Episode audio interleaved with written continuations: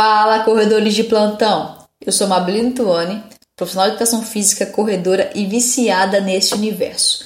No podcast de hoje, vamos falar um pouco sobre a economia de movimento ou economia de corrida. Bom, a economia de corrida é entendida como sendo o consumo de oxigênio ou consumo energético para percorrer determinada distância em determinado tempo. Assim, atletas mais econômicos tendem a consumir uma menor quantidade de oxigênio em uma dada velocidade, conseguindo então sustentar uma intensidade mais alta por um período mais prolongado. A economia de movimento é uma variável tão interessante que ela pode, por exemplo, diferenciar atletas que apresentam valores similares de VO2 e também dos limiares anaeróbios, que são entendidos como sendo os principais parâmetros fisiológicos para o desempenho do esporte de endurance, aqui no caso, a corrida de rua. E ela também apresenta uma variação aí de mais ou menos 15% entre corredores profissionais, sendo inclusive uma justificativa usada para poder explicar a superioridade dos corredores africanos em relação aos caucasianos.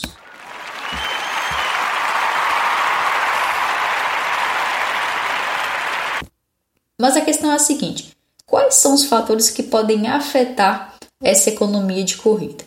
Bom, Sanders, em 2004, ele indica fatores antropométricos, biomecânicos, ambientais e do treinamento como possíveis fatores que vão estar associados a esse gasto energético ao longo da corrida. Por exemplo, em relação às características antropométricas, que podem incluir o comprimento dos membros inferiores ou a própria massa corporal desse indivíduo. Observa-se que corredores mais pesados eles tendem a gastar mais energia durante o deslocamento. Isso porque ele precisa deslocar a sua massa nesse espaço, sendo portanto menos eficientes, justamente porque ele precisa carregar mais peso, gerar mais força para poder estabilizar o core, gerar mais força para essa aceleração dos membros inferiores aconteça de modo eficiente. Além disso, a produção de calor é proporcional à massa corporal, o que pode comprometer o exercício caso altas temperaturas internas sejam alcançadas. Em contrapartida, indivíduos que apresentam um perfil mais longilíneo, que nós podemos até chamar de ectomorfos, eles tendem a dissipar melhor esse calor, evitando esse superaquecimento que acaba sendo prejudicial à performance. Isso acontece porque durante o exercício físico, nós temos então um aumento dessa temperatura interna e a dissipação do calor, ela vai acontecer de modo a reajustar esse nosso sistema. E a forma que nós encontramos para reajustar é justamente por meio do suor.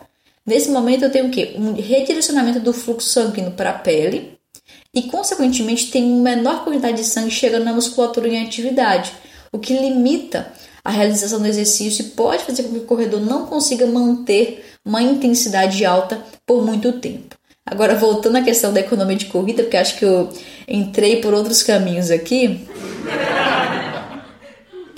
Alguns trabalhos apresentam a relação entre treinamento de força e essa economia de corrida. Isso porque adaptações provenientes desse treinamento podem levar a uma melhora no recrutamento muscular durante a corrida, melhor da utilização da energia elástica, uma maior força muscular, bem como a possibilidade de levar a uma melhor mecânica da corrida e, claro, também uma musculatura mais preparada para essa atividade. Assim, é, esses fatores associados à melhora de aspectos biomecânicos e outras variáveis que podem também colaborar para o desempenho estão relacionados a essa melhora em termos de economia de movimento, deixando então aí a importância do treinamento de força para os corredores, bem como entender e compreender esses aspectos antropométricos e como que eles podem influenciar no desempenho.